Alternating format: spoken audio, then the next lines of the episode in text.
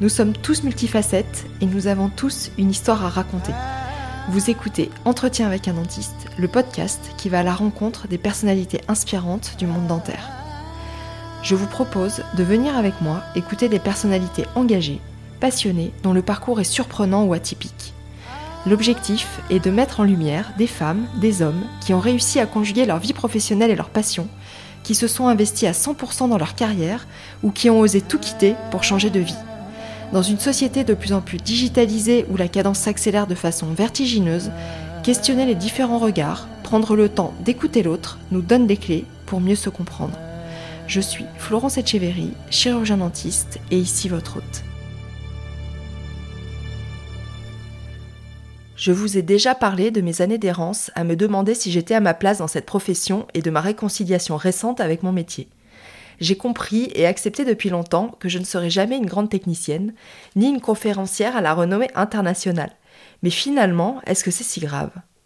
Aujourd'hui, j'ai trouvé mon équilibre, mais je n'ai aucune certitude quant à ce qui me nourrira demain. Ce dont je suis certaine, c'est que je suis une soignante. Au travers de sa narration, Julie nous donne sa définition du soin, qu'elle dessine au fur et à mesure de ses missions. Julie Grondin a grandi à La Réunion, elle est venue faire ses études de chirurgie dentaire à Toulouse, puis s'est envolée pour le Québec. Son amour pour le soin, l'humain et l'aventure l'a conduite à plusieurs reprises au nord du Québec pour soigner les peuples autochtones inuits ou des Premières Nations. Peut-être avez-vous relevé l'absence de femmes parmi mes invités depuis le début d'année. Bien sûr, c'est involontaire et le récit qui va suivre va combler ce manque. Mettez votre casque, prenez un moment pour vous fermez les yeux. Dans le récit que vous allez bientôt découvrir, vous allez franchir la ligne des arbres et partir en immersion complète à la rencontre des populations autochtones du Québec. Tu feras la mon longtemps, en foutant. Moi c'est Julie, euh, donc c'est ça, moi je suis née à l'île de la Réunion, je suis partie en France pour les études, donc à 18 ans, euh, pour faire euh, chirurgie dentaire à Toulouse.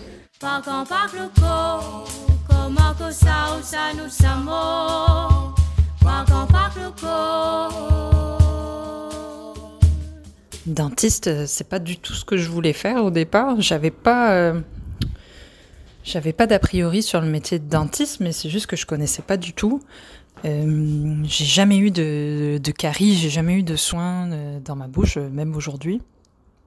Et donc c'est vrai que c'est, je savais pas ce que c'était avant de, justement faire le concours médecine et je l'ai pas eu du premier coup, donc j'ai doublé ma première année et au moment de choisir, bah, je, je pouvais pas accéder à médecine. Donc j'avais le choix avec le reste et c'est vrai que j'ai choisi un peu de dentiste un peu par hasard en me disant que bon bah ça ressemble à médecine, ça a l'air plus manuel, c'est sûrement quelque chose qui me correspond mieux. Donc je me suis lancée dans, dans l'aventure sans trop savoir euh, ce que c'était.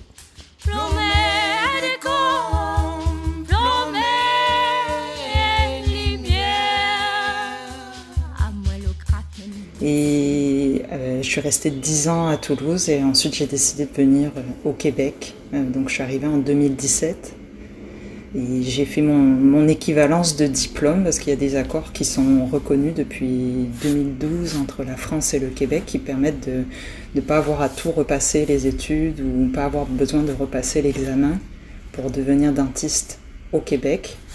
Et donc ça consiste en six mois de stage. Euh, donc avec un maître de stage qui est accrédité par l'Ordre des dentistes du Québec. Et donc c'est six mois et avec des, examens à passer. J'ai travaillé deux ans euh, à Toulouse, donc aux alentours. En fait, j'ai travaillé à Groyer et à Villefranche euh, euh, de l'Auragais, donc pendant deux ans dans des, centres mutualistes.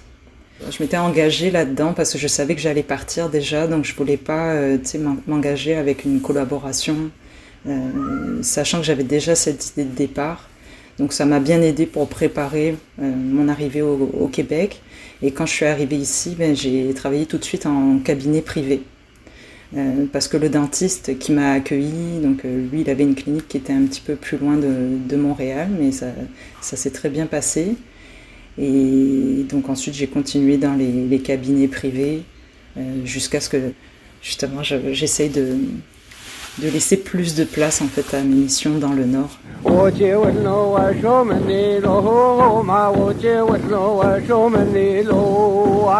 Moi, avec le temps, je me suis rendu compte que c'était pas tellement la technique qui m'intéressait dans le métier. C'est vrai que en France, le système de santé fait que t'as pas le choix vraiment, je pense, de un peu te spécialiser ou aller plus vers l'esthétique, les implants, etc. Il y avait toujours comme une impression de cette course en fait à la technique que j'ai que j'ai pas trouvé ici. Donc ça, ça m'a beaucoup aidé. Euh, ma conception du soin, je pense, c'est vraiment, je me suis rendu compte en fait, il n'y a pas si longtemps que, en fait, c'est juste soigner les gens, quoi, soigner des gens, euh, créer du lien, en fait, c'est d'humain à humain. Et ça, c'était ce qui était le plus important pour moi, quoi. Aider, avoir cette impression d'aider les gens et aussi euh, cette relation de soins qui est très, très, très importante pour moi. Alors, dès que j'ai fini mon stage pour euh, l'équivalence de mon diplôme, euh, je pense que j'ai toujours eu cette envie un peu d'aventure. Donc, c'était avant, c'était plus par rapport au voyage. aux vacances ou des choses comme ça. Et puis là, je me suis dit, bon, ça y est, je suis au Canada. Est-ce que est-ce qu'il y a moyen de, euh, tout en travaillant, de pouvoir voyager, vivre des, expériences un peu différentes. Et là, j'avais commencé à regarder parce que c'est pas, il n'y a pas beaucoup de, il a pas vraiment d'offres d'emploi pour partir dans le Nord. C'est, ça a vraiment été une démarche personnelle de voir jusqu'où je pouvais aller. Est-ce que j'ai le droit de travailler dans d'autres provinces du Canada? Parce que les accords officiellement sont juste pour le Québec. Donc ça a été tout ça, toutes ces recherches que j'ai fait. Et je me suis rendu compte qu'on pouvait euh, aller déjà au Québec travailler dans des régions plus éloignées. Euh, moi j'appelle ça des missions, mais c'est vraiment, on est envoyé en fin de compte par la RAMQ qui est l'équivalent de la Sécu en France et qui nous, qui nous envoie donc frais de transport, euh, euh, logement, tout ça qui nous permet d'aller dans ces régions éloignées pour prodiguer des soins. Alors il y a plusieurs types de missions aussi, ça en fonction du, du système, parce que euh, je vais expliquer aussi un petit peu par rapport aux Premières Nations et aux Inuits. Donc, euh, il y a 11 Premières Nations au Québec, il y a plus les Inuits, et euh, c'est divisé en territoires en fonction de chaque nation. Et ça, c'est très important parce que il y a plein de traités qui ont été signés en fin de compte avec le gouvernement du Québec, mais aussi le gouvernement euh, du Canada, donc au niveau fédéral. Et ça, ça répartit euh, les territoires et euh, les systèmes aussi de, santé, en fin de compte. Donc pour les Inuits, eux, ils ont un territoire qui s'appelle le Nunavik, donc c'est tout le nord du Québec avec... c'est au-delà de la limite des arbres, la ligne des arbres, on appelle ça. Donc c'est au-delà de ça, tu que de la toundra. Et à partir de là, ils ont signé des traités pour l'exploitation du territoire par le gouvernement du Québec avec des, barrages hydroélectriques, des choses comme ça. Donc ça a été des, accords, des négociations pendant des années. Et euh, le Nunavik est divisé, en fin de compte, il y a 14 villages inuits et il y a deux, euh, deux hôpitaux, en fait, deux secteurs. Donc euh, sept villages d'un côté, sept villages de l'autre côté. Et chaque hôpital a son administration. Et donc il faut arriver à joindre en fin de compte l'administration de l'hôpital. Donc ça c'est la, première chose. J'avais envoyé des courriels pour voir un petit peu s'ils cherchaient euh, des dentistes pour travailler. Et on m'avait assez vite répondu en me disant que euh, oui, il y a des besoins. Euh, normalement, il y a des postes de dentistes permanents. Donc ces dentistes qui, sont, qui ont comme un contrat à l'année pour travailler là-bas. Euh, avec un nombre minimum de semaines par année, mais ils ont quand même beaucoup de vacances, donc ça fait que quand ces dentistes permanents partent en vacances, eux, ils cherchent des remplaçants pour aller là-bas pour travailler. Et malheureusement, avec le temps, il y a de, moins en moins de dentistes permanents parce qu'il y a très peu de gens qui ont envie de, s'isoler pendant longtemps. Si tu as ta famille qui est, mettons, au sud du Québec, euh, à Montréal, ben, c'est difficile. Je pense que c'est 36 semaines, il me semble, obligatoire sur le, de travail en fin de compte. Et donc il n'y a pas beaucoup de monde à qui ça convient, il y en a certains, mais il y a très très peu de dentistes permanents par rapport à la demande. Donc c'est ça, j'avais envoyé des courriels, on m'avait envoyé, euh, on m'avait demandé des, évidemment de, l'administratif, euh, mon diplôme, euh, mon équivalence, s'assurer que je faisais bien partie de l'association des dentistes du Québec, responsabilité civile. Puis une fois que j'ai été inscrite sur la liste des remplaçants, ben, eux ils m'envoient des courriels en me disant, ok on a besoin de quelqu'un telle semaine et puis en fonction de mes, de mes disponibilités, je choisissais euh, les missions.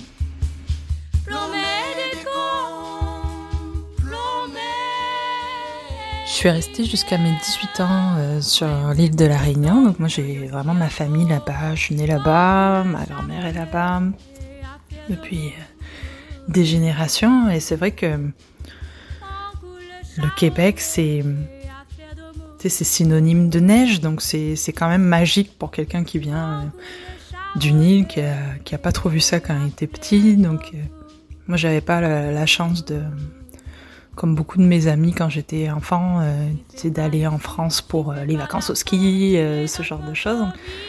On allait souvent à l'île Maurice, hein, c'est tout aussi, c'est tout aussi cool hein, vu de loin, mais c'est vrai que j'allais pas du tout dans des, des, des pays un peu plus froids. Et euh, le Québec, c'est quand t'arrives, faut déjà te préparer quand même mentalement parce que le l'hiver dure très longtemps et il y a beaucoup de neige et il faut savoir conduire sur la neige. Il y a plein de petites choses que ben, qu'il faut savoir et j'ai eu la chance de justement le dentiste euh, qui a été mon maître de stage, c'est aussi un, ami et toute l'équipe a été super, euh, à essayer de m'apprendre un peu toutes ces, petites choses qu'il faut savoir faire euh, l'hiver.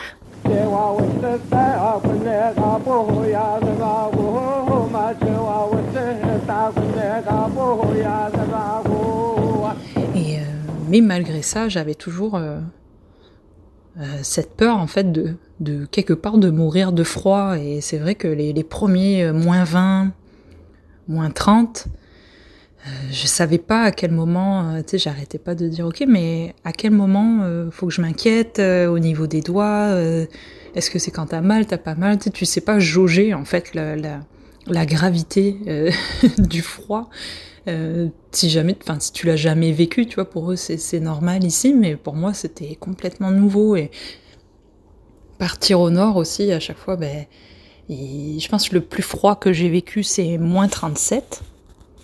Alors, moins 37, c'est quand même quelque chose. Donc, euh, ça prend un bon équipement. Euh, j'y vais pas trop les, périodes de grand froid en général. Moi, j'y vais euh, jusqu'à novembre. J'y vais pas décembre, janvier, février parce que j'ai pas l'équipement nécessaire. Et comme c'est des endroits, comme je disais, où il n'y a pas d'arbres, bah, le blizzard, le vent est assez fort et il faut vraiment des lunettes de ski pour euh, marcher euh, d'un point A à un point B parce que sinon euh, tu as des risques bah, d'engelure autour des yeux. Et donc vraiment ça demande un équipement qui est, qui est assez spécifique. J'ai ce qu'il faut mais j'ose pas encore aller dans les périodes de grand froid pour le moment. Donc voilà, c'est ça. Beaucoup de gens me demandent aussi pourquoi, bah, pourquoi partir de la Réunion et la c'est comme une petite île perdue. Il y a quand même beaucoup de monde dessus, mais je pense que quand on est jeune et qu'on a envie de voyage et d'aventure, ben c'est pas l'endroit idéal. Tu te sens un peu enchaîné, piégé, et c'est vraiment quelque chose que j'aime pas du tout. Euh, j'aime pas les horaires de bureau. J'aime bien me sentir libre. J'aime ça aller dans le nord. J'aime ça me mettre dans des, des situations où tu es toujours en dehors de ta zone de confort. Et ça me permet de me challenger tous les jours et puis de me sentir aussi vivante. Je pense que c'est ça qui est important. Alors les contrats de, remplacement au Nunavik avec les Inuits, c'est vraiment c'est le gouvernement du Québec qui gère ça. Donc c'est tout est pris en charge par la, la RAMQ, l'équivalent de la Sécu. Euh, donc ils prennent en charge les frais de transport, le temps de transport jusqu'à un certain montant. Euh, les perdièmes, ils appellent ça, donc c'est la nourriture euh, euh, par journée, on a le droit à un, certain montant, et ensuite on est payé au tarif horaire. Donc c'est pas un salariat, mais tu es payé à l'heure en tant que travailleur autonome. Et après, il y a différentes, ben, en fonction des, secteurs. Là, le Nunavik avec les, les Inuits, c'est comme ça. Après, il y a la Bay James où eux aussi, ils font par tarif horaire, mais les soins sont remboursés par rapport à un autre système pour les CRI. Donc là, c'est une autre nation du, Québec. Euh, et c'est comme une, comme une mutuelle en fait fournie par le fédéral. Donc c'est pas géré par le Québec. C'est une mutuelle qui est fournie par le fédéral euh, pour prendre en charge certains soins. Donc ils n'ont pas droit à tous les soins, mais une bonne partie des soins est remboursée par le gouvernement euh, fédéral. Et c'est à peu près la même chose en fin de compte pour toutes les Premières Nations, sauf Inuit, c'est le fédéral qui gère. Et euh, la baie James, donc c'est géré par la RAMQ quand même, les, locaux, euh, la prise en charge pour les dentistes, etc. Et dans toutes les autres réserves, donc c'est encore un peu l'ancien nom de réserve indienne, donc tous les autres territoires euh, du Québec, c'est géré par des, des cabinets privés, c'est-à-dire que les locaux font partie de, je sais pas, de l'hôpital, de la, réserve, et les locaux sont pris en charge par le fédéral, mais un dentiste en cabinet privé peut signer un contrat pour exploiter ces locaux, et dans ce cas-là, c'est les dentistes qui, sont payés directement par les mutuelles. Et toi, tu as un pourcentage, en fin de compte, quand tu vas là-bas euh, sur les soins effectués.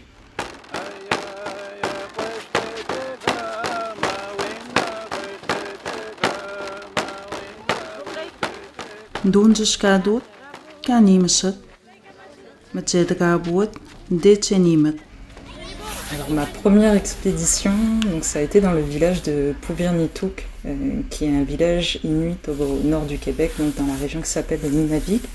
Euh, j'étais vraiment euh, très excitée en fait par l'idée d'y aller parce que c'était vraiment la première fois pour moi et c'est difficile de en dehors du, travail, en fait, en dehors des remplacements, d'aller visiter ces, régions qui sont très éloignées, parce que c'est des villages où il n'y a, euh, a pas de route. Donc le seul moyen d'y accéder, c'est par avion, et des fois pour les marchandises, donc euh, toute la période d'été euh, par bateau, mais sinon il n'y a aucun autre accès possible pour aller là-bas. Euh, quand mon remplacement avait été accepté pour la première fois, j'avais reçu un, petit guide euh, donc, pour les dentistes remplaçants au nord du Québec qui expliquait un petit peu les, conditions météo, comment ça allait se passer pour le logement, comment faire pour prendre les billets d'avion, parce que ça aussi c'est un, paramètre qui est important, c'est qu'on doit payer les, billets d'avion euh, à l'avance. Et ensuite, on envoie comme une facture euh, à la RAMQ pour qu'ils nous remboursent en fin de compte tous les frais de transport, etc. Et c'est des billets qui, qui peuvent monter. Euh, un exemple pour, pour c'est au-delà de 3000 dollars, donc 4000, oui, peut-être des fois 4600 dollars l'aller-retour, alors que c'est à deux heures d'avion. Et donc c'est quand même assez impressionnant les tarifs. Et je pense que c'est vraiment pas accessible pour tout le monde, et même pour des vacances, euh, ben, c'est difficile de concevoir de payer ce montant-là pour aller en vacances à un endroit. Donc euh, c'est vraiment, euh, c'est vraiment spécial.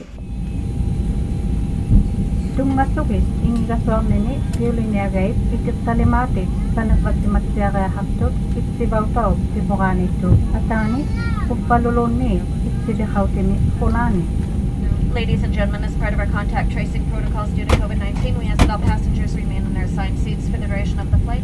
It is a Transport Canada regulation that a face mask be worn for the entire flight. Any passenger choosing not to comply with this directive will be documented and reported to the authorities. Mesdames et messieurs, pour aider la recherche des contacts liés avec le COVID-19, nous demandons à tous les passagers de prendre le siège assigné et d'éviter de changer de siège pendant le vol.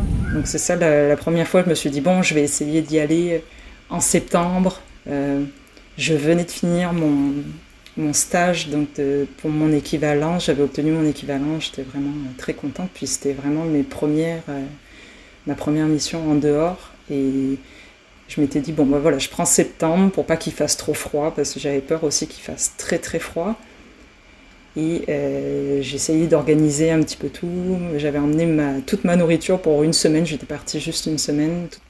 Tu arrives à l'aéroport, c'est vraiment des, tout petits vols. Donc il y a une compagnie euh, aérienne qui s'appelle Air Inuit qui dessert tous les villages euh, donc euh, et puis qui va aussi au Nunavut qui est une autre province du Canada qui va encore plus haut, euh, vraiment je, niveau Groenland. C'est quand même spécial. Ils ont leurs avions. souvent c'est des tout petits avions. Il y a un jet qui, qui part jusqu'à Puvirnituk. Donc pour transport moitié marchandises, moitié passagers. Et après, pour les autres villages, c'est des tout petits avions à hélice. Donc ça, aussi, c'est assez impressionnant. C'était la première fois que je prenais des petits avions. Et donc tu t'en vas, et quand tu as de la chance, euh, il fait beau et tu regardes le paysage et tu vois complètement le, le, paysage se transformer. C'est vraiment incroyable de, quand tu passes cette limite des arbres justement, tu vois la différence. Tout d'un coup, ça change, le paysage euh, devient de la toundra, et là, il y a de, de la neige. Genre, c'est tout blanc, à perte de vue, et ça avait comme aucun sens pour moi qui vient de la Réunion. C'était la première fois que je voyais ça. Et déjà en septembre, il y avait de la neige, donc c'était ma première fois, début septembre. Et il y avait déjà de la neige, j'avais déjà tout mon équipement euh, quasiment d'hiver. Il faisait pas très froid, mais je pense qu'il faisait peut-être déjà euh, entre 0 et moins 10 déjà en septembre. Donc c'est quand même c'est quand même différent. Donc tu arrives après dans un tout, tout, tout, petit aéroport avec juste une salle d'attente, il n'y a même pas de il a même pas de sécurité euh, d'aéroport. Tu arrives, on te donne tes bagages et puis c'est parti. Et ma première expérience, ben, ça a été difficile parce que même si on t'envoie un petit guide, on te prévient comment ça va se passer, ben, ça ça se passe pas forcément comme tu aurais voulu. Donc c'est-à-dire qu'à l'aéroport, il y a personne qui vient te chercher. Il n'y a pas de réseau téléphonique. Donc euh, le réseau de portable, mettons, euh, ça fonctionne pas. T'as un tout petit téléphone dans l'aéroport où tu essayes de joindre l'hôpital pour dire euh, euh, bonjour, euh, je suis la dentiste remplaçante, est-ce que vous pouvez m'envoyer le, driver C'est comme ça qu'ils disent. Là. Donc c'est quelqu'un qui conduit dans le village pour emmener tout le monde, en fait, les, patients jusqu'à l'hôpital, etc. Donc c'est vraiment comme des petits taxis internes dans le village. Bon, euh, j'essaye d'appeler, personne ne me répond. Et puis j'avais eu de la chance cette fois-là, je connaissais euh, quelqu'un à Montréal qui m'avait dit Ah, tu vas à que j'ai une amie infirmière qui est là-bas, donc en, poste permanent à l'hôpital. Et euh, si jamais tu as besoin, elle pourra t'aider. Et j'avais écrit à cette personne. Et j'avais eu de la chance, elle était venue me chercher. J'avais eu vraiment beaucoup de chance cette fois-là parce que ma première expérience, j'ai pas été toute seule, donc ça m'a permis d'avoir un témoignage aussi de quelqu'un qui travaille là-bas, comment ça se passe, la vie qui était là depuis 3-4 ans, donc qui était vraiment euh, dans la communauté. Et donc cette personne est venue me chercher en, euh, France on dit euh, un quad, parce qu'il n'y a, pas, a pas beaucoup de, voitures, il n'y a pas de route. C'est vraiment de la neige tassée et puis c'est tout. Donc l'hiver, tout le monde est soit en, quad, soit en motoneige. Il y a quelques voitures, mais c'est ça, c'est pas tout le monde qui peut se permettre d'avoir euh, une voiture. Et les voitures, si tu en achètes une, bah, elles sont envoyées par bateau l'été, donc euh, c'est quand même compliqué pour, euh, pour en avoir. Donc cette personne qui est, qui est infirmière, elle, m'emmène à l'hôpital récupérer les clés du logement, parce que souvent tu arrives le dimanche. En fait, les accords, c'est quand tu vas pour une semaine, tu arrives le dimanche, tu repars le samedi pour pouvoir être sur place et travailler à l'hôpital en tant que dentiste du lundi au vendredi. Et donc tu le dimanche, ben, tout est un peu fermé. Heureusement, ben, l'hôpital, ils, sont plus ou moins prévenus que tu arrives, mais c'est vrai que l'organisation est euh, un peu spéciale parfois. Donc il faut aller chercher les, clés du logement à l'hôpital. Donc là, on y va, on récupère les clés. Et c'est des appartements de transit qui sont fournis aux professionnels de santé. Donc il y a un appartement pour les dentistes. Euh, en fonction des villages, ça peut être un appartement ou ça peut être euh, y a un petit hôtel aussi, une chambre d'hôtel. Donc dans tous les dans tous les villages, il y a des, hôtels et c'est vraiment des petits hôtels très simples, mais euh, c'est souvent es souvent content d'y aller parce que tu sais que tu vas plus ou moins avoir Internet des choses comme ça, donc c'est plus confortable. Et là, j'avais eu droit à l'appartement de transit euh, du dentiste qui était permanent avant. Et euh, on arrive à l'hôpital pour récupérer la clé. Et là, elle me dit oh, euh, On vient d'avoir un suicide dans la communauté. tu verras, l'ambiance est un peu lourde. Et on rentre dans l'hôpital et vraiment, ça m'a fait comme un. Comme si il y avait un nuage noir qui, planait en fin de compte sur tout le monde. Et c'est vraiment, euh, c'est vraiment quelque chose de particulier parce que cette semaine-là, il y a eu trois suicides de, jeunes, donc c'était entre 16 et 18 ans. Et ça arrive souvent, c'est un peu la réalité des, villages du, Nord, c'est des villages que ce soit Première Nation ou Inuit, c'est qu'il y, a beaucoup, beaucoup de suicides. Euh, pour plein de raisons, euh, par rapport à leur histoire, quand ils ont avec le, colonialisme aussi, ils ont perdu leur culture, c'est des gens qui sont déracinés, donc ils sont, ils sont un peu perdus, et le fait d'être isolés, il n'y a pas beaucoup de, perspectives d'avenir pour les jeunes, euh, beaucoup de drogue, beaucoup d'alcool, et les suicides, c'est vraiment une réalité euh, terrible, et ça, ça, se sent vraiment dans le village, juste de rentrer, l'ambiance est très lourde. Les gens, euh, Là, c'est un gros village quand même. Euh, eux, ils appellent, ils disent Piuvi, souvent les gens du sud, c'est-à-dire que c'est Pouviernitouk, mais pour aller plus vite, tout le monde dit Piuvi. Et je pense qu'ils sont 2000, de, non, un peu moins, 1700. Il me, il me semble, il y a 1700 habitants. Donc les gens se connaissent quand même bien et c'est vraiment toute la notion de, communauté un peu qu'on n'a pas vraiment en France, mais c'est très fort ici, l'appartenance à une communauté. Souvent, les, magasins ferment, c'est-à-dire que tu as une petite épicerie du village et tout ferme en fait quand il y a un suicide, euh, quand il y a un enterrement ou des choses comme ça, tout ferme pour justement. Euh, euh, c'est des moments forts de se recueillir en, communauté pour ces moments dramatiques. Et donc c'est ça, moi la première semaine, trois suicides. Euh, le logement, j'avais pas internet, il n'y a pas de réseau téléphonique. Si je voulais appeler, mettons, mon conjoint ou ma famille, il fallait que j'achète une carte prépayée euh, pour appeler avec le, téléphone fixe de l'appartement. J'ai pas eu euh, l'électricité tous les soirs pendant une semaine jusqu'à, je pense, les soirs à partir de 21h euh, je commençais à avoir l'électricité, donc j'avais rien pour euh, cuire ma nourriture. Enfin, c'était vraiment, euh, c'était vraiment l'aventure. Et,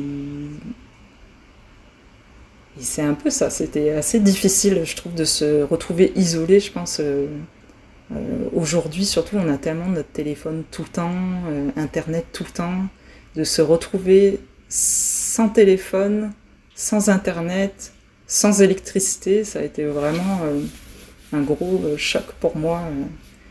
Euh, et après, bah, c'est ça, le premier jour, le lundi, j'arrive à, l'hôpital. Et donc j'avais une assistante. Souvent, les assistantes dans les, villages, ce sont des, personnes du village. Donc, ils sont. pour une personne, on dit Inuk. c'est une Inuk qui était formée pour être assistante et qui permet en fait de faire interprète aussi pour les patients parce que eux, ils peuvent choisir euh, dans leur scolarité de parler soit français, soit anglais. Mais euh, il y a beaucoup de décrochage euh, scolaire, il y a, des... ils vont pas forcément au bout de leur scolarité, donc ça fait qu'ils parlent bien anglais, mais c'est pas toujours facile. Ils préfèrent parler dans leur langue pour, pour décrire des choses un petit peu plus complexes, donc c'est vraiment important d'avoir une assistante qui fait aussi le rôle d'interprète. Et donc cette personne-là était vraiment euh, super, je l'ai beaucoup aimée. Euh, on avait gardé contact, elle m'avait appris quelques mots. C'est toujours agréable d'avoir quelqu'un qui, partage, qui a envie de partager aussi euh, sa culture et donc qui, t'explique un, petit peu comment ça marche dans la communauté. Et ça, c'est vraiment des, des, moments forts pour moi. juste d'entrevoir un petit peu de leur culture à travers justement mon métier. Les interprètes sont vraiment indispensables aussi parce que elles peuvent joindre les patients. Parce que comme je disais, il n'y a pas vraiment de, bah, il y a une ligne téléphonique fixe mais pas tout le monde paye l'abonnement pour le téléphone, donc ça, ça arrive qu'il y ait des patients qui soient euh, euh, joignables uniquement par Messenger, mettons, parce qu'ils ont quand même, euh, la plupart des maisons ont quand même le Internet, donc avec le Wi-Fi, mais ça coûte très très cher. Donc ils sont pas toujours tous joignables et, et l'interprète, en fin de compte, elle connaît quasiment tout le monde du village, donc elle est capable, par l'intermédiaire de plusieurs personnes, d'essayer de rejoindre tout le monde. Donc ça fait qu'il y a moins d'absentéisme aussi quand il y a l'interprète, il y a moins d'absentéisme au rendez-vous. Euh, il y avait une époque aussi où on faisait des annonces sur la, radio communautaire. Alors ça arrivait des fois que si on n'arrivait pas à joindre un patient, tu sais, tu dis euh, oh un tel a rendez-vous chez le dentiste aujourd'hui euh, à la radio, ou sinon même une petite annonce. oh ben on a de la place aujourd'hui qui veut venir chez le dentiste à la radio communautaire, donc il va t'aider chez eux, à l'épicerie. donc ça c'est assez, assez drôle.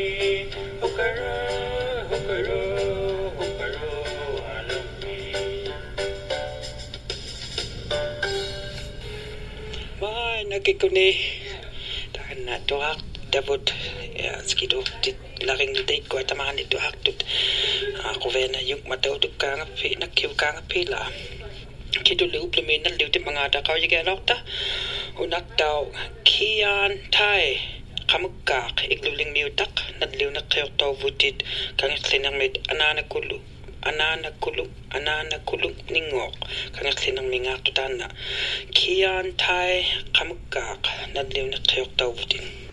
Après l'organisation des soins, c'est souvent euh, des horaires un peu classiques euh, du 9 à 5 avec euh, une heure de soins prévus par patient, sauf s'il y a des urgences. Là, on essaie de s'organiser.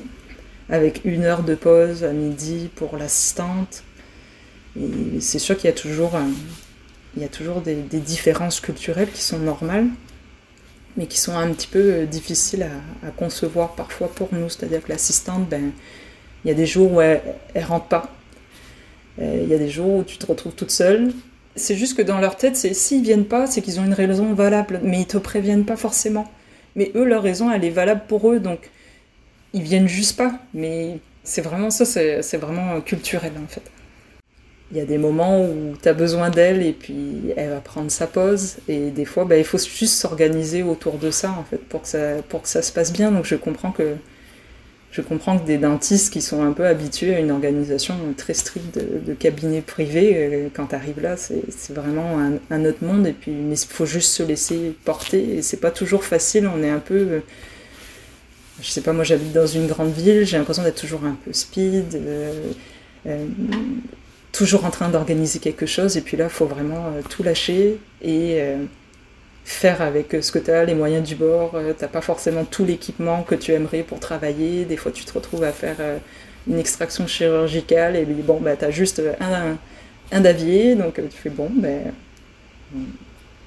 on fait ce qu'on peut avec ce qu'on a, et c'est des expériences fortes qui sont parfois positives comme négatives, mais c'est vraiment des, des, des, moments qui m'ont qui m'ont marqué. Thank you. You're welcome. See you. Pourquoi? Uh-huh. Can you call me? Yeah, call me. Mon premier village, euh, il y a un hôpital, donc c'est-à-dire qu'il y a, il y a un médecin, il y a des infirmières qui ont des qui sont un peu euh, euh, comment dire, qui ont des responsabilités qui sont plus importantes que dans des hôpitaux qui sont au, sud du Québec, parce que justement il y, a, beaucoup de besoins, beaucoup de demandes, et ils sont un peu, ils sont vraiment isolés. Donc c'est euh, vraiment des infirmières qui ont plus de responsabilités, parce qu'il y a certains villages où il n'y a pas de médecin, il y a juste des infirmières. Tous les autres villages, c'est-à-dire que, comme je disais, c'est deux systèmes différents. Donc, tu as vraiment la baie d'Hudson et la baie d'Ungava.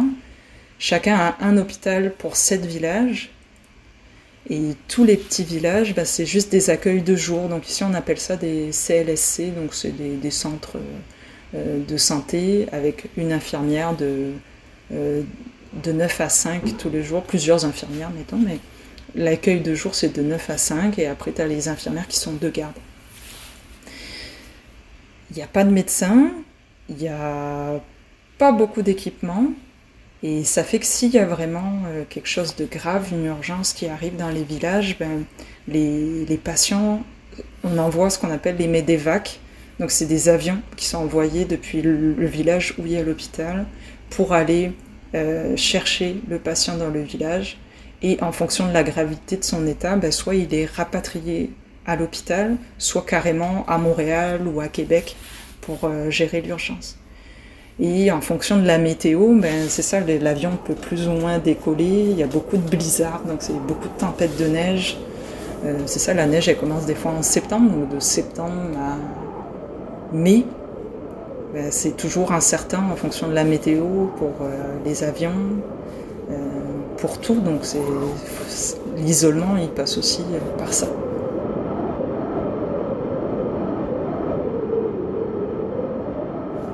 Et après, au niveau de la nourriture, ben, tout est emmené par avion, donc tout est très très très cher. Ça, c'est vraiment.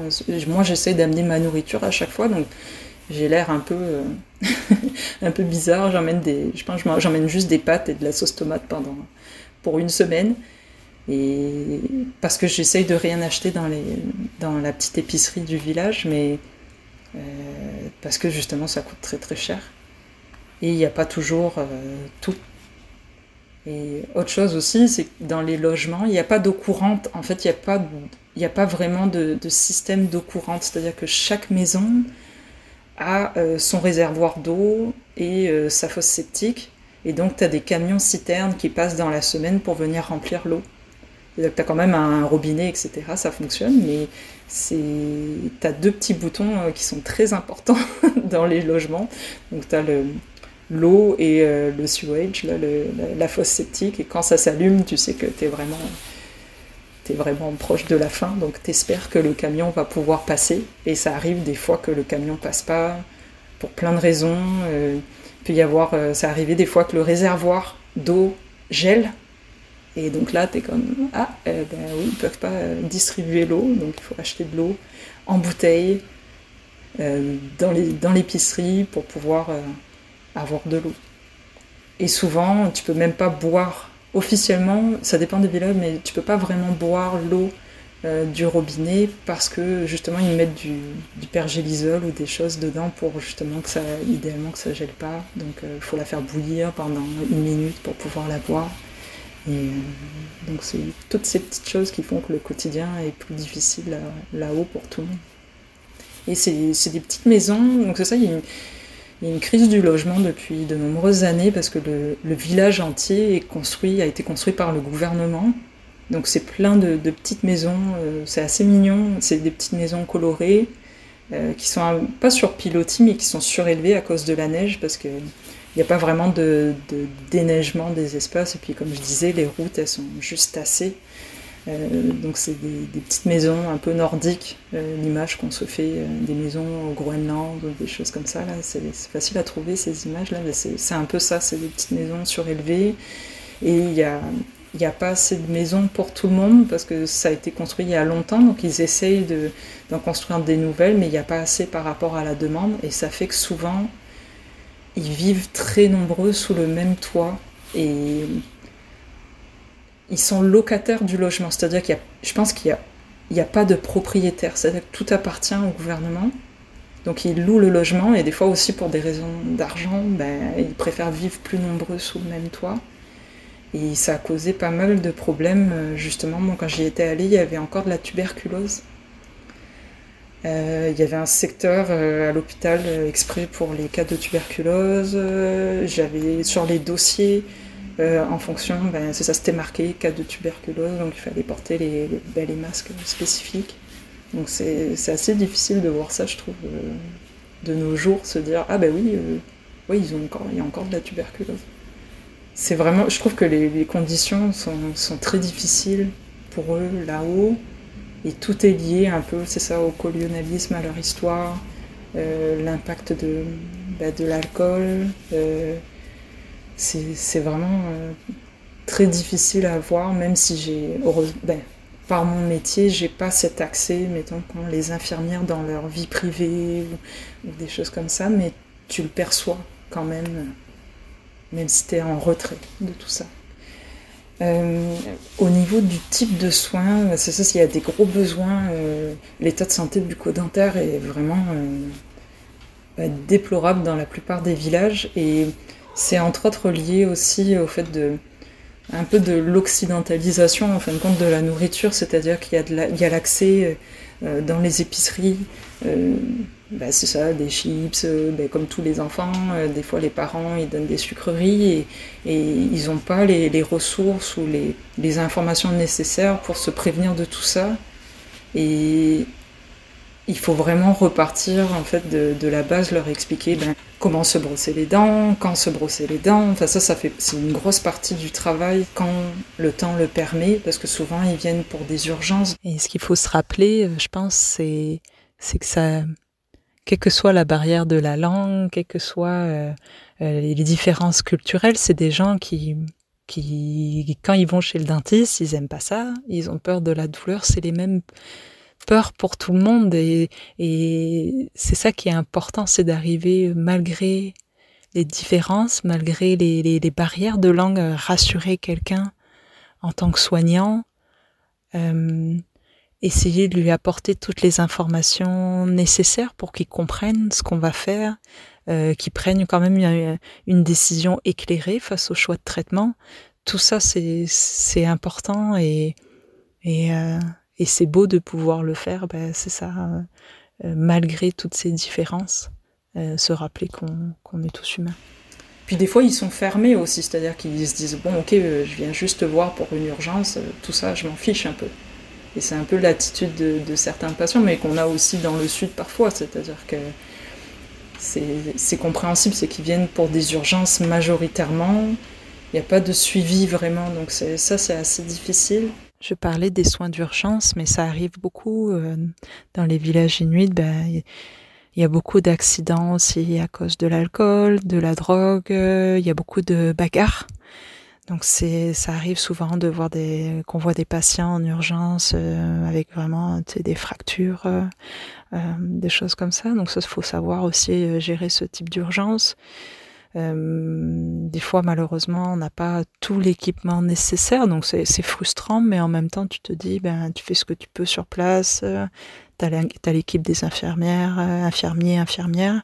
Il y a quand même une équipe, on essaie de travailler ensemble et on essaie de faire au mieux avec ce qu'on a.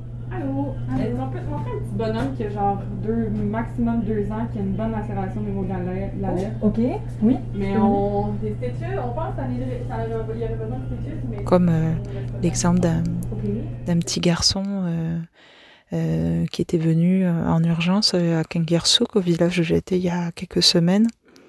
Il est tombé à la maison, deux ans, il est tombé, euh, il s'est ouvert la, lèvre inférieure, donc plutôt euh, côté euh, muqueuse, quoi, en intraoral. Et idéalement, il aurait fallu faire un point de suture, mais on n'a pas le, matériel nécessaire, pas de, il y a, aucun moyen de, de faire autre anesthésie que locale. Enfin, sa coopération est quasiment nulle. Wow, Michael. Visiter Olivier. D'accord. Michael, come on. Papa, be nice boy. Be good boy now.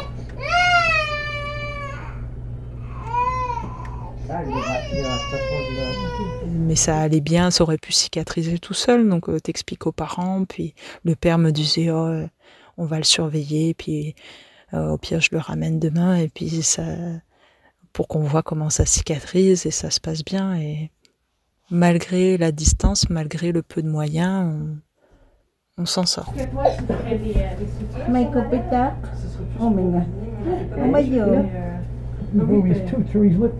voulez le faire? Oui, oui, mais c'est juste que... C'est à large. Ok, maybe we can try one. One fit? Yeah. Oh, this is really open. Yeah, just for it to heal properly, but There's no damage on his teeth, so okay. I just check on the teeth. Okay. Everything is okay, but uh, yeah, maybe one stitch would be better. It's going to be painful. We can try. If not, it will heal. It'll heal just like Yeah, that because it's not bleeding. Yeah, it's not bleeding no more, So- so even if you don't put a stitch in it, will it be, will it heal just like that? No. Yeah, maybe you, he will have a, a, a little scar or something. But Well, he's a boy, he's gonna have scars. Et globalement, les soins, c'est beaucoup d'extraction, des fois des, soins, des, obturations, mais c'est beaucoup des caries, mais je veux dire, c'est souvent, souvent, souvent des extractions.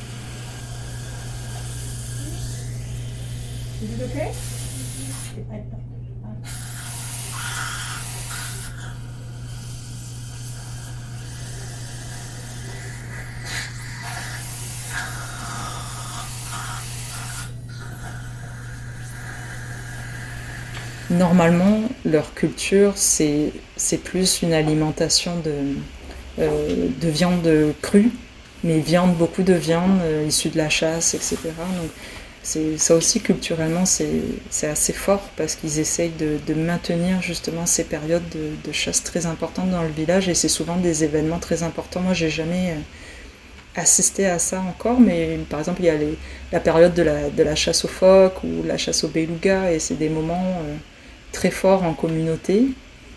Et euh, les chasseurs, souvent, euh, mettent en commun la nourriture qui est issue de ces périodes de chasse dans les, euh, le, réfrigérateur en fait communautaire et tout le monde peut se servir et normalement euh, ils répartissent la nourriture pour les aînés, les personnes âgées et après dans tout le village de façon équitable. Ça, c'est important aussi parce que ça a un impact sur leur, euh, leur dentition. Euh, le fait de manger beaucoup de viande crue, euh, tu le vois, l'usure est pas la même. Ça, c'est assez intéressant, ça m'avait beaucoup marqué. justement, le côté plus carnivore, ça, ça change complètement, ça façonne différemment, en fin de compte, le- leurs dents. Et euh, c'est l'alimentation, en fin de compte, qui leur correspond le mieux. Et c'est ça que je disais un peu dans l'occidentalisation, les dégâts que ça fait. Ben, il faut repartir de, zéro avec eux en, leur expliquant euh, voilà, qu'il ne faut pas manger de sucreries, mais c'est des choses qu'ils comprennent, mais qui- qu'ils ont du mal à, mettre en application parce que souvent c'est vraiment ce qui coûte le moins cher en épicerie, c'est vraiment toutes les cochonneries, hein, comme ben, je pense comme pour nous aussi, euh, comme en France, comme euh, dans le sud du Québec, ben, c'est ça, donc c'est difficile à voir, il y a beaucoup de d'enfants polycariés que tu es obligé d'envoyer euh, en anesthésie générale. Il y a des fois des spécialistes qui montent. il y a un peu d'orthodontie, il y a donc spécialiste pour les enfants, anesthésie générale, il y a chirurgien maxillofacial qui monte, mais c'est c'est sur des périodes de temps très limitées et très peu de fois par année. Donc, euh, ça fait qu'en termes de, de- de soins aussi, ils sont limités par rapport à ça. Et ça, c'est quand quelqu'un vient. Je repensais à ça aussi, une anecdote rigolote. Euh, les, les enfants inuits parlent très peu, donc euh, et aussi ils parlent que en inuktitut, donc c'est la langue des Inuits. C'est très difficile de, communiquer avec eux, mais tu peux communiquer en anglais, ils savent quelques mots, mais ça rend quand même la communication un peu plus difficile. Donc le, le rôle des interprètes, des assistantes du village sont indispensables pour communiquer avec la plupart des, des personnes âgées et des enfants, parce qu'ils choisissent donc soit le français, soit l'anglais à partir du secondaire, qui est euh, l'équivalent du, du collège. Ils apprennent un petit peu avant avec la télé, euh, etc. Mais euh, c'est quand même très sommaire leur anglais. Et hum, donc c'est ça. Alors la première fois que j'ai soigné un enfant, bon, euh, tu poses des questions, l'interprète est traduit, et puis euh, mettons, tu demandes euh, Oh, est-ce qu'il a mal quelque part? Il ou elle a mal quelque part? Est-ce qu'il y a une dent qui fait mal à la maison? Et l'enfant, souvent, comme tu sais, quand, quand tu es positionné en tant que dentiste, tu es un petit peu en arrière du patient, donc j'entendais pas de réponse et l'assistante me disait oui ou non. Et je comprenais pas. euh, Je lui disais, bout d'un moment, je lui dis Ok, euh, ça fait plusieurs enfants, euh, mais des fois, j'entends pas de réponse. Et puis, tu t'arrives à savoir si c'est oui ou si c'est non. Et elle me dit oui, mais ils me répondent euh, avec les yeux. Et en fait, oui, les, les Inuits, ils peuvent dire oui ou non avec juste les sourcils. Et, ça, c'est, vraiment, euh, je trouve c'est quelque chose de, particulier. Il y a un autre village qui m'a marqué aussi, c'est un village qui s'appelle Akulivik, où j'étais allée en octobre l'année dernière. Euh, c'est un village où c'était vraiment super, les gens sont très gentils, et c'est juste qu'en termes de soins, euh, j'étais allée une semaine aussi, et les deux premiers jours, j'ai passé euh, mon temps à faire des extractions sur des jeunes, euh, mettons, je sais pas, entre 16 et 22 ans, et chez qui tu te rends compte qu'il faut quasiment enlever toutes les dents. Et j'ai fait que ça. Et j'ai fait que ça pendant deux jours, et je suis rentrée chez moi en pleurant, en me disant, mais c'est pas possible, enfin, je sers à rien, quoi. Je, j'arrivais pas, j'étais complètement dépassée en fait euh, par le, vraiment l'état de leur santé bucco-dentaire en me disant euh, ok mais j'ai qu'une heure par, patient, j'ai pas, je peux pas tout faire et il y a un dentiste une fois aux six semaines quand il y a quelqu'un et moi je peux juste éteindre des feux quoi, j'enlève ce qui, je fais au mieux dans le temps que j'ai mais c'est sûr qu'ils vont avoir mal, c'est sûr qu'il va y avoir euh, des infections, c'est sûr qu'il y aura d'autres problèmes entre-temps et je ne sais pas qui va pouvoir les aider. Et ça, c'était vraiment, c'est vraiment difficile parce que bah, tu, c'est toi qui as un peu cette culpabilité alors que tu devrais pas parce que tu fais ce que tu peux. Et c'est un peu le, côté négatif avec ces missions, c'est-à-dire que moi, le temps que je peux dégager, c'est des temps que je, c'est du temps de, vacances en fait que je pose dans, dans le cabinet dans lequel je travaille, donc je peux pas toujours partir plus de d'une ou deux semaines et se dire que ben, c'est ça, que tu es impuissant face à, leur euh, état de santé bucco-dentaire, que tu vas les aider momentanément, mais en fin de compte, tu changes rien du tout. À quoi tu sers en fait? C'est ça, c'est la question. Est-ce que je suis utile? Est-ce que j'ai servi à quelque chose? Est-ce que je les aide vraiment? Ou... je suis là juste de passage et en fin de compte, euh, le problème sera toujours le même et ça m'a un peu déclenché l'envie justement de partir en santé publique. C'est vraiment suite à cette expérience que je me suis euh, renseignée pour reprendre les études en santé publique. Euh, parce que ça m'a vraiment, vraiment marqué et ça a été très difficile d'arriver à ce constat de, ok, toi en tant que dentiste, à quoi tu sers dans le cadre de ces missions. Dans les villages inuits, c'est souvent anglophone. C'est assez important pour eux parce que par rapport aux traités, aux accords qu'ils ont passés avec le gouvernement du Québec, il y a beaucoup de conflits. Et souvent, ils se tournent plus vers l'anglais. Il y a certains, euh, euh, certaines communautés, euh, Premières Nations, mettons, comme les Inuits, qui eux vont choisir plus le côté francophone, parce qu'ils ont vraiment un lien très fort, un attachement très fort aux Français, aux premiers arrivants qui étaient des Français, et ça, ça c'est quelque chose qui, va, qui change aussi le rapport avec les gens. Euh, le côté anglophone, au nord, ça force tous les travailleurs, en fait, de, tous les travailleurs de la santé à parler en anglais avec euh, les Inuits, etc. Et le rapport est toujours un peu spécial parce qu'ils sont contents d'avoir des travailleurs de la santé, ils sont, heureux d'avoir des, infirmières, donc on, a quand même un statut important dans le village, mais en même temps, par rapport au conflit qu'il y a avec le gouvernement, on est beaucoup à l'écart, donc c'est difficile. Des gens qui sont là, comme je te disais, euh, la personne qui m'avait accueilli, qui était, euh, euh, là depuis 4 ans, elle n'a pas d'amis inuits. Il n'y a pas de, lien social entre les travailleurs du, sud du Québec et la communauté, et ça c'est difficile à voir, je trouve, d'être vraiment séparés. T'as l'hôpital, t'as les travailleurs, t'as les appartements de transit pour les, travailleurs de la santé. Et c'est comme un petit village dans le village, mais il n'y a pas de lien vraiment entre eux, malheureusement. Il y en a, oui, mais il y en a, mais c'est très rare. Et ce qui est aussi euh, particulier, c'est que Mais souvent, les gens qui s'isolent, c'est des, types de personnalités. C'est-à-dire qu'on peut parler aussi des travailleurs qui, eux, montent pour des périodes assez longues, euh, travailler dans, ces secteurs. Et malheureusement, la motivation première, bah, c'est souvent l'argent, parce qu'il y a des primes d'éloignement. Euh, ils sont très bien payés quand ils sont là-haut. Et je dis malheureusement, mais heureusement, parce que c'est une mesure aussi incitative pour... Euh, pour euh, les faire venir dans, ces régions éloignées, mais c'est des gens qui restent pas longtemps, donc ça veut dire aussi qu'il y a moins de suivi. Euh, c'est difficile pour les, les, gens du village de, bah de, de, comment dire, de, nouer une relation de confiance avec des gens qui sont là que de passage tout le temps. Et même pour les travailleurs de la santé, entre eux, ben, tu te dirais, ah, bah, ils sont isolés, donc euh, est-ce qu'il est qu'il y a un lien fort qui se crée? Et puis en même temps, il y en a qui sont là depuis longtemps, il y en a qui sont là depuis très peu de temps. Donc en fait, ceux qui sont là depuis longtemps, ils se lassent en fait de toujours essayer de créer du lien social avec des gens qui sont là que de passage. Et tu le sens, ce, côté un peu, euh, cette lassitude en fait de, de, voir des nouveaux tout le temps.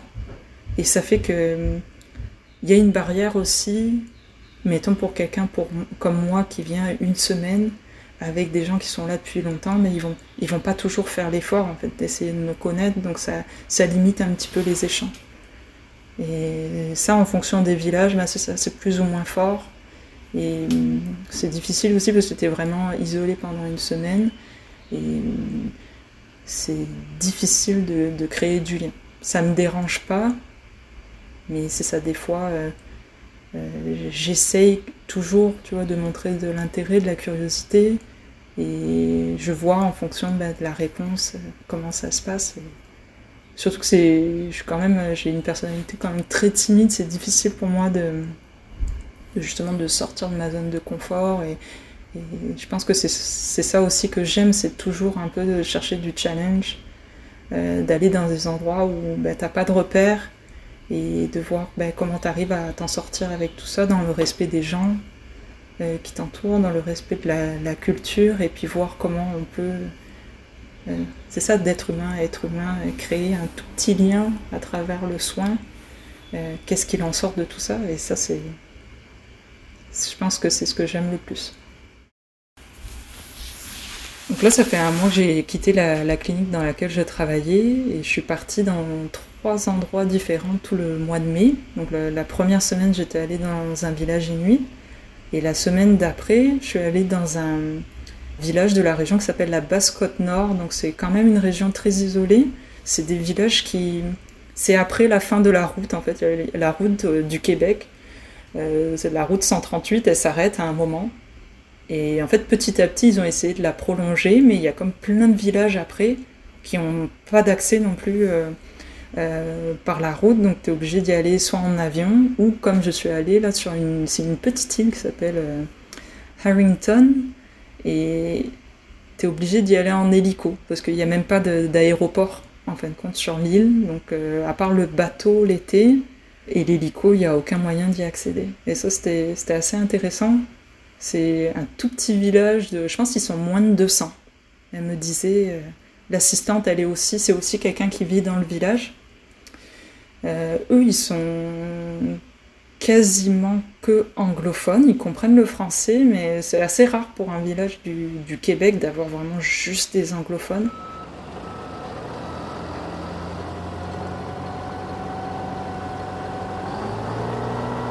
Euh, ils vivent majoritairement de la pêche. Donc moi, quand j'y étais allée, c'était le début de la pêche, c'est-à-dire que la glace avait commencé à fondre. Et donc là, ils commençaient à rapatrier les bateaux de pêche parce qu'eux, ils n'ont pas de gros ports pour les bateaux. Donc ils, avaient, ils, stockent leurs bateaux l'hiver dans un autre village. Donc là, ils allaient tous les chercher et puis la saison de la pêche allait commencer. Donc c'est la saison du euh, crabe des neiges, euh, du homard. Et donc ils vivent de ça de mai à septembre normalement. Tout le reste de l'année, mais c'est ça, c'est intéressant aussi de comprendre ça parce que tu te dis, ok, il y a des pêcheurs, la saison de la pêche c'est de mai à septembre, mais qu'est-ce qu'ils font le reste de l'année? Mais en fait, ils, vivent sur le chômage, isolés sur leur petite île, et c'est quand même, enfin, c'est vraiment, je trouve, très spécial de se dire tout le reste de l'année ils vivent enfermés chez eux, et l'hiver est tellement rude, il n'y a, y a pas trop d'arbres non plus sur cette île, donc il y a beaucoup de vent, beaucoup de blizzard. Et ça, ça arrive qu'il n'y ait pas d'hélicoptère pendant, je sais pas, plusieurs jours à cause de la météo. Donc ça limite aussi les apports en nourriture. Donc ils ont toute une façon de vivre où ben, ils font beaucoup de, de stocks de nourriture et, des conserves. Et c'est vraiment toute une autre façon de vivre. Donc c'est ça, ça c'était vraiment, c'était vraiment différent aussi euh, à. Ils ont un petit hôpital aussi, mais c'est pas, pas un hôpital, c'est comme je te disais là, c'est des accueils de jour. Donc euh, il y a un médecin qui vient une fois par mois. Euh, il y a un dentiste de temps en temps, mais c'est ça, ça faisait un moment qu'il n'y avait pas eu de dentiste parce que le fauteuil de dentiste était, euh, était cassé, en fait, il, était- il devait le changer. Et moi, quand je suis arrivée, il venait vraiment de, réouvrir la partie dentaire, donc euh, j'ai pu travailler sur une chaise qui était toute neuve, et donc c'était euh, c'était bien. La- L'assistante était super, puis c'était vraiment euh, différent. Et la semaine d'après, ben, ça, je suis retournée à Montréal juste le samedi et le dimanche. Et je suis repartie le lundi donc à Pessamit. C'est une de, de mes plus belles expériences à date. C'est très récent. C'était vraiment il y a quelques jours que je suis rentrée. Donc c'est à côté de- d'un village qui s'appelle Bécomo. Il y a un petit aéroport. Donc, euh, je suis montée en avion, mais ça peut se faire par la route, mais c'est je pense c'est 7 à 8 heures de route, euh, déjà non-stop, donc euh, c'est quand, même, c'est quand même loin. Et donc là, tout était pris en charge par euh, euh, le, dentiste qui détient le contrat avec le gouvernement, comme je disais. Donc là, c'était pas le euh, tarif horaire, c'est pas le gouvernement qui gère, c'est vraiment une structure. Euh, les locaux sont, appartiennent au gouvernement, mais la, clinique dentaire est, est- c'est géré par du privé. Donc pour celui-là, j'avais vu une annonce passer, euh, il y a un groupe des, des- Facebook là, des, des dentistes du Québec, donc j'avais vu l'annonce passer et puis je me suis dit, ah ben, ça m'intéresse si je peux découvrir encore une, autre nation. Euh, je trouvais ça vraiment intéressant. C'était un petit peu moins loin que ce que je faisais d'habitude, mais c'est ça. Pour que ce soit, pour que ça vaille la peine pour eux, ils demandent de partir un minimum deux semaines parce que c'est vrai que sinon les frais d'avion, etc. C'est quand même, toujours très cher. Donc euh, j'ai eu de la chance, c'est vraiment, euh, c'était vraiment super. J'avais eu, ils avaient fait une réservation pour moi, donc d'une petite maison. J'avais une petite maison pour moi toute seule. Donc euh, euh, j'étais à 20 minutes de la, de la réserve et j'avais une voiture de location aussi. Donc, euh, donc je me suis dit, bon, super, j'étais bien installée, tout allait bien. Et je suis arrivée le lundi, mais tout le monde était malade. Je pense qu'ils avaient eu, donc c'était pas Covid, mais c'était euh, peut-être une grippe ou un rhume, donc euh, j'avais pas pu travailler dès le premier jour. Mais le lendemain, je, donc je me rends au village. Et donc c'est une réserve, donc c'est assez particulier. Les réserves, c'est c'est pas isolé, c'est moins isolé par exemple que les, les villages que je décrivais au nord du Québec, parce que là il y a la route qui va. Mais eux, ils sont isolés en tant que réserve dans le sens où tu as vraiment euh, une entrée, une sortie. Ça commence par la police de la réserve. Il n'y a pas les mêmes lois. C'est assez spécial. C'est un peu comme, je pense, on peut voir dans les films aussi euh, en Amérique, justement aux États-Unis, sur les réserves, etc. C'est qu'ils ont, d'autres lois. Ça, je sais pas trop comment ça fonctionne, mais ils sont pas régis par le même système que euh, tout le reste du, Québec, par exemple. Donc ça fait que les gens ils mettent pas leur ceinture quand ils conduisent. Euh, c'est vraiment un peu spécial. Donc j'arrive et c'était pas c'était pas indiqué pour la, clinique dentaire. Donc j'arrive, je savais que c'était le centre de soins, mais je savais pas où aller pour euh, rentrer dans la clinique. Donc je vais voir un- une, personne de la sécurité euh, du bâtiment et je lui dis ah salut, euh, je suis je travaille à la, clinique dentaire cette semaine, mais je, c'est la première fois que je viens, je sais pas où c'est. Est-ce que, est-ce que vous pouvez m'indiquer le chemin? Et donc cette personne c'est, euh, me dit Ah bon, euh, t'es nouvelle ici, euh, tu commences à engager la conversation, vraiment très gentille. Et Ah, tu viens d'où Euh, Ah, ben je vais te montrer où c'est. Euh, euh, ben, tu passes sur, le petit chemin là sur la gauche, tu verras l'entrée. Ah non, viens, ben, je, vais t'accompagner jusqu'à la porte. Et ça a commencé comme ça. Il me dit Bon, ben, comme t'es nouvelle, demain je vais venir te chercher. Est-ce que tu as une pause entre midi et deux? Je vais venir te chercher, puis on va faire un tour du village. Je vais te montrer notre communauté. Euh, euh, tu verras, c'est une belle communauté ici. Euh, je vais te montrer. Et ça, ça m'avait touché dès le départ parce que c'est assez rare, comme je disais, les, rapports ben, au Nunavik, c'était différent parce qu'aussi il y avait la pandémie et puis pendant longtemps on était obligé d'être en quarantaine donc il y avait, je pouvais même pas en fait faire mes courses ou, ou je pouvais pas officiellement aller dans les épiceries. Et là et même les gens ne sont pas aussi accueillants. Ils savent que tu es étranger mais ils vont pas il n'y a pas trop de curiosité quoi. Ils savent que tu, tu viens en tant que travailleur de la santé et ils, ils vont pas te chercher comme euh, là quelqu'un qui vient vraiment euh, me proposer de, visiter la réserve, ça m'a vraiment beaucoup touché. Et, donc c'est ça, le lendemain, ben, une fois que j'avais passé ma, première journée de travail, le lendemain, ben, cette personne m'a montré les environs, m'a expliqué plein de choses. On a eu vraiment beaucoup de discussions sur la politique, comprendre comment ça fonctionne. Moi, je ne savais pas, en fin de compte. Euh, les territoires, comment ça fonctionnait, ça aussi c'est très intéressant. Euh, ils ont un, conseil en fait euh, Inou, c'est-à-dire qu'il y a un chef euh, de Pessamit et il y a six conseillers. Donc c'est ce, conseil-là est vraiment important pour les négociations avec le gouvernement parce que le, territoire des, des est très étendu et il y a 13 barrages hydroélectriques sur leur territoire et et ça aussi leur perception par rapport à tout ça, parce que les barrages, ben, il y a eu des traités avant qui ont été plus ou moins, euh, euh, je sais pas comment dire, ça a été plus ou moins insidieux, un peu sournois, je veux dire, les accords qui ont été passés, parce qu'il y avait beaucoup de barrières de la langue, etc. Donc le gouvernement a un peu abusé, en fait, sur les, par rapport aux droits sur les territoires. Et ils ont du mal avec ça parce que bah déjà, ça a changé complètement leur territoire. Les barrages, ça modifie complètement l'écosystème. Euh, la faune, la flore, c'est très difficile pour eux de, se réorganiser autour de tout ça. Et ben, aujourd'hui, ça fait aussi qu'ils sont toujours plus méfiants quand il y a des propositions euh, de, ben, justement de négociations pour... Euh, là, les dernières négociations en date, par exemple, c'est pour euh, une mine, vraiment une mine d'exploitation sur 50 ans sur le territoire, sur leur territoire, et donc ils doivent négocier avec le gouvernement ben, c'est ça, donc là, ça, ça se passe pas toujours très bien. Et ce qui est important à comprendre, c'est que ils ont des droits sur leur territoire, mais ce qui leur appartient, il me semble que c'est juste un mètre euh, à partir du sol. Donc tout ce qui est en dessous, la mine, en fait, ça, appartient au gouvernement, mais ils sont obligés de demander l'accord pour pouvoir exploiter ce, petit un mètre au-dessus. Et euh, bah, souvent, ils forcent en fait, parce que de toute façon, ce qui est en dessous appartient au gouvernement. Et donc, ça crée vraiment des conflits euh, euh, très forts.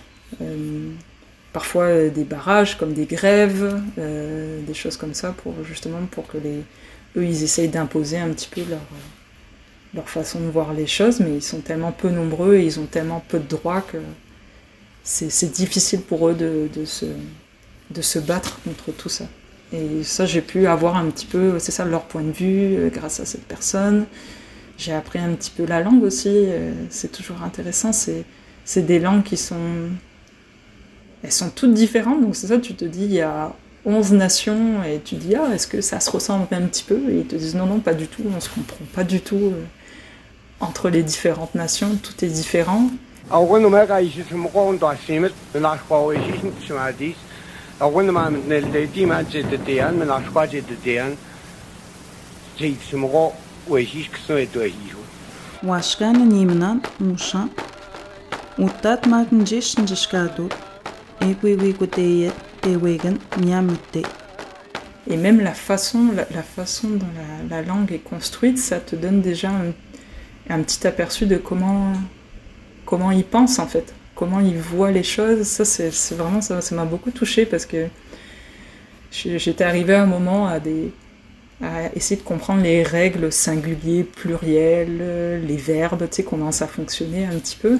Et, en fait, tu te rends compte qu'il y a, il distingue les choses qui sont ce qu'ils appellent animées, pas animées, mais la traduction n'est pas très bonne. Je pense c'est plus être vivant et pas vivant, objet, tu vois, objet inanimé.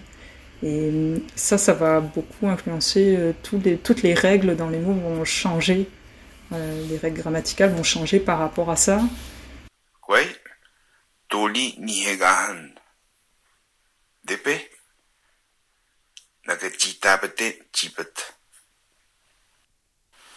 Bonjour, je m'appelle Julie.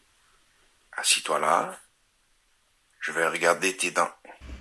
Et, c'est ça, j'ai vraiment eu beaucoup de chance d'avoir juste un petit aperçu de, de, leur culture et, et, cette personne, comme je disais, là, qui a été, ça a été vraiment une très belle rencontre qui, qui m'a présenté des gens de la communauté aussi. C'était la première fois que je vivais ça, de, de, de me sentir inclus dans leur cercle.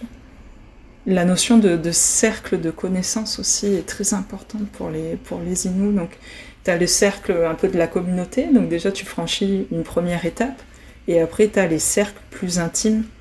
Et j'ai réussi à.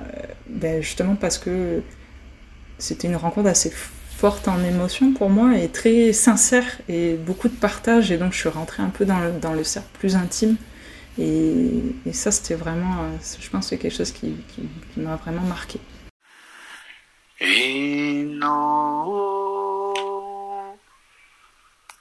Facil n'este si denuts me in no Tilne chucho Tukwi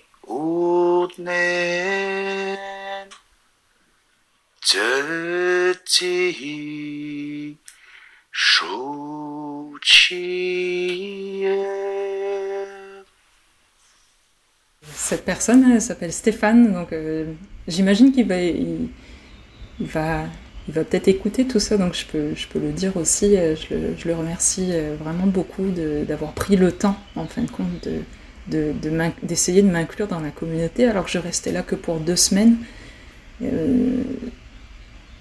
Donc son, son, nom en Inou c'est Pipan. Et je me rappelle le premier jour, il m'a dit Ah, Julie, Julie, pour nous en Inou, c'est Touli. Donc c'est un petit peu euh, mon surnom là-bas, c'est Touli. Et, et donc c'est ça, c'était des moments très forts. Et ce qui était important aussi pour lui, ben c'est ça, c'était de me présenter à tous ces gens importants de la communauté. Dire oh, regardez, c'est la, c'est la dentiste cette semaine. Ah, on espère qu'elle va revenir. Euh, il m'a présenté aussi, euh, montrer de l'artisanat aussi local. Ça aussi, c'était très important pour lui de me, montrer euh, oh, tu vas voir, telle personne, elle fait des, des mocassins traditionnels à la main. il m'en a, il m'en a acheté, donc j'ai pu en ramener, j'ai ramené certains souvenirs. Et aussi, il voulait que je voie sur le territoire des, des Inuits. Ça aussi, j'ai eu cette chance-là parce que le territoire n'est pas accessible aux noms, aux noms autochtones. C'est-à-dire qu'il faut une autorisation du Conseil des Inuits pour pouvoir aller sur le territoire, euh, voir ces endroits-là. Donc grâce à lui, ben, j'ai pu accéder à, une rivière qui s'appelle la rivière Papinachois. Puis c'est là où les, premiers Français sont arrivés et, ils ont vraiment, euh, comme je disais, un attachement très fort, eux, aux Français.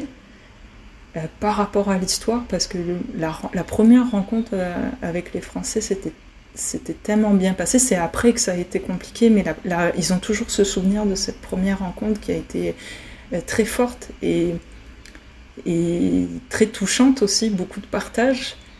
Et, je pense que c'est ça pour lui, c'était important de me montrer cet endroit et lui dire, bah tu vois, aujourd'hui, toi et moi, c'est un peu, un peu comme ça.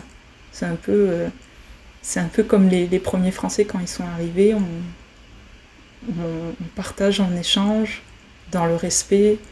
Et, ça, c'est vraiment, vraiment quelque chose de très très touchant. Je pense qu'il m'a marqué à vie. Tu me disais pour les Français, on avait un attachement, mais je vois aussi le tien. je le vois toi aussi. Puis ça, c'est indescriptible. C'est comme euh, la chimie est bonne. Je m'attendais- jamais que tu montes une photo de Pierre, puis tu me parles de c'est- tu me surprends. Vraiment. Tu me parles en Nino. C'est... euh, c'est fort, c'est fort, c'est fort, c'est fort. Ça m'a touché ouais, de, de voir le, son envie en fait de, de partage. Enfin, c'est, vraiment, j'ai eu vraiment beaucoup beaucoup de chance de tomber euh, directement. Mon premier contact dans la communauté, en fait, ça a été, ça a été lui, quoi. Ça a été Stéphane. Je suis très content. Euh, tu vois, toutes les choses et tout de mer qu'on fait, Nakastogan, ça me touche. Le Manuel D, je suis content que tu aimes, aime-le Altaman. Aime-le Altaman. Regarde, aujourd'hui, je remercie Kantabeldak, chez Manitou, le créateur, et daigne que tu sois Nameshknamet à mon chemin. Tuli, Tanashkamadan, Julie, je te remercie. C'est pas évident dans le sens où c'est une relation un peu, euh, c'est un peu spécial, tu sais, de nouer un lien très fort, très vite avec quelqu'un, tu sais, sans, sans sous-entendu, sans. euh, c'est juste, euh, ben, c'est ça comme j'arrête pas de dire, c'est juste deux êtres humains qui se rencontrent et puis ça fonctionne et, et c'est, tellement fort qu'on dirait que tu sais, tu sais pas quoi faire avec ça, tu sais pas, tu sais pas le. Il n'y a pas de catégorie en fait, c'est ça. Moi, ça m'est jamais arrivé ce genre de rencontre euh, aussi forte, aussi vite. Euh, en- vraiment une amitié forte qui, qui, j'espère, va, va- va durer euh, longtemps. Et, et c'est pas vraiment des au revoir parce que tu te dis que, oui, en fait, euh, non, non, c'est sûr, je vais, je vais y retourner. Je vais y retourner à- dans, en fonction de mes possibilités. Je vais pas y retourner tout le temps parce qu'il y a, y a plein d'autres choses que j'ai envie de vivre. Et comme je te disais, là, j'ai planifié aussi tout le mois d'août pour aller dans les territoires du Nord-Ouest. Donc là, ça va être la première euh, province du Canada euh, hors Québec où je vais aller travailler. Donc c'est un peu, euh, c'est un peu aussi l'aventure là pour moi. Euh, J'ai bien hâte de, de pouvoir euh, euh, ben, essayer ça, juste euh, partir du Québec et puis travailler ailleurs et peut-être l'année prochaine au, Nunavut, là vraiment euh, en territoire inuit pendant peut-être un mois et demi, un mois et demi, deux mois et encore plus isolé et ça, ça c'est vraiment quelque chose qui me fait rêver de vivre au moins une fois parce que comme je disais c'est des expériences qui sont qui peuvent être positives et négatives mais ça reste des expériences incroyables et je me sens très chanceuse de pouvoir vivre ça.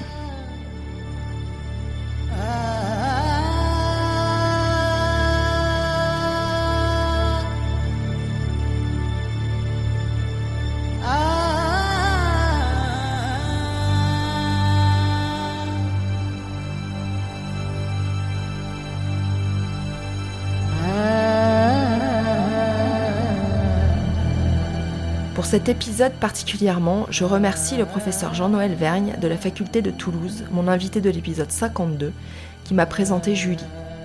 Stéphane ou Pipan, qui nous a autorisé à utiliser les messages envoyés à Julie. Et bien sûr, Julie, de s'être prêtée à cet exercice difficile du récit et qui l'a fait merveilleusement bien.